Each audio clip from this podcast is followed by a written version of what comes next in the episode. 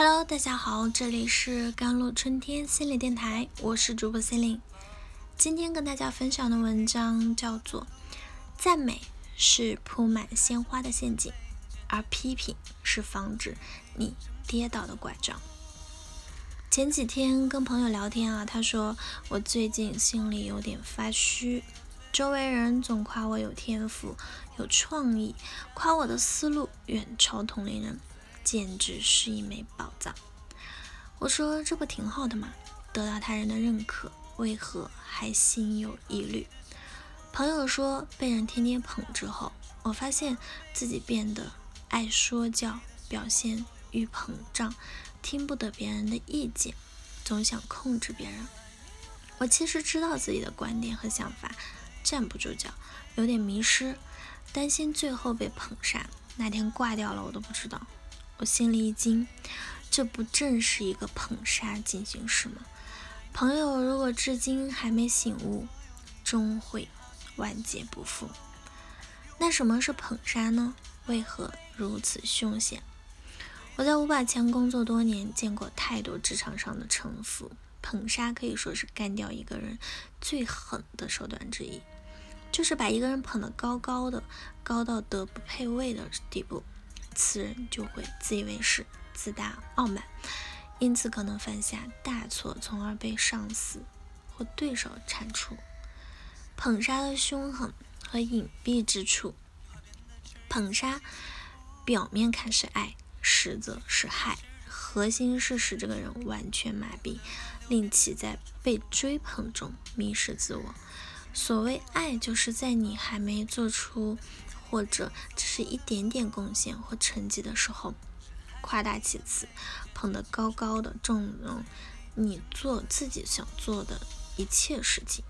所谓害，是因为没有人能够抵挡日复一日的糖衣炮弹，谁都喜欢被赞美表扬，所以当谗言足够顺耳的时候，自然不会听取那些逆耳的忠言。等你找不到北的时，终有一天，就有自取，自取灭亡。而始作俑者就是这些追捧者。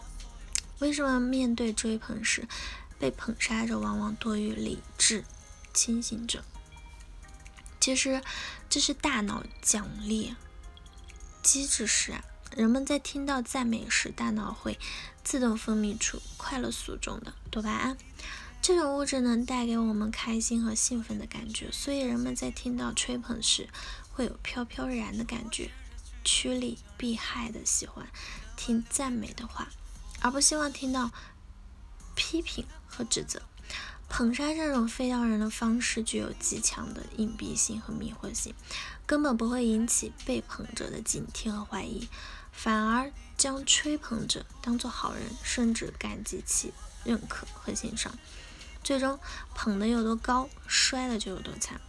而一旦摔倒，当初那些投之以鲜花和掌声的人，往往会在其摔倒之后走得最快，骂得最狠。另外，如果是上司对你不满意，那还拼命的在众人面前夸奖你，这就是有意识的捧杀，那就更要警惕了。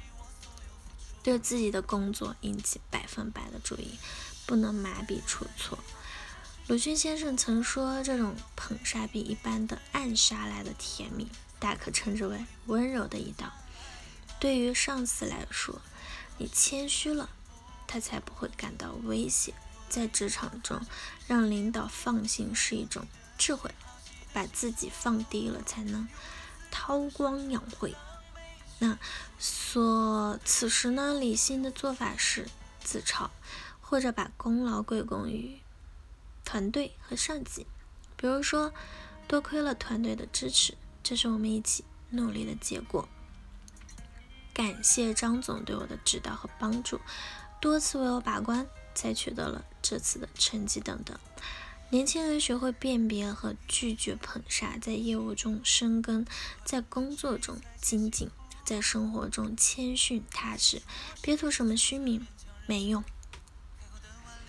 第三就是看清本质，捧杀并不可怕，被人夸赞或者肯定本来是一件好事，说明自己的努力能力看的但人贵有自知之明，对自己有正确的认识，才能清醒地分辨出哪些是真诚的夸奖，哪些是捧杀的夸奖。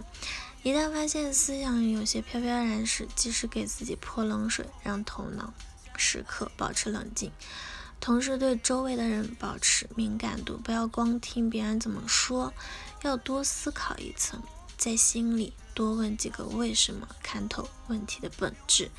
才能成为解决问题的高手。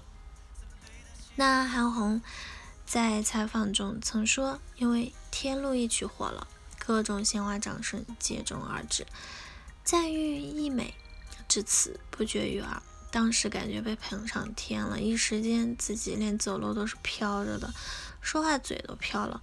后来经过朋友提醒啊，他突然意识到自己的轻狂和自大，开始反省和内疚。”自从韩红冷静下来啊，客观认清自己的长板和短板，全副身心投放在音乐事业上时，赢得歌迷的青睐，长盛不衰。你看，捧杀的可怕之处在于，它会让人洋洋得意，以为自己拥有了一切，但实际上这一切是虚无的。当把你捧上天的人。如潮水般四散而去的时候，无人支撑的你，只能重重的摔下来。赞美是铺满鲜花的陷阱，而批评是防止你跌倒的拐杖。深刻领悟这句话，捧杀就不可怕。好了，以上就是今天的节目内容了。咨询请加我的手机微信号。幺三八二二七幺八九九五，我是 c e l i n e 我们下期节目再见。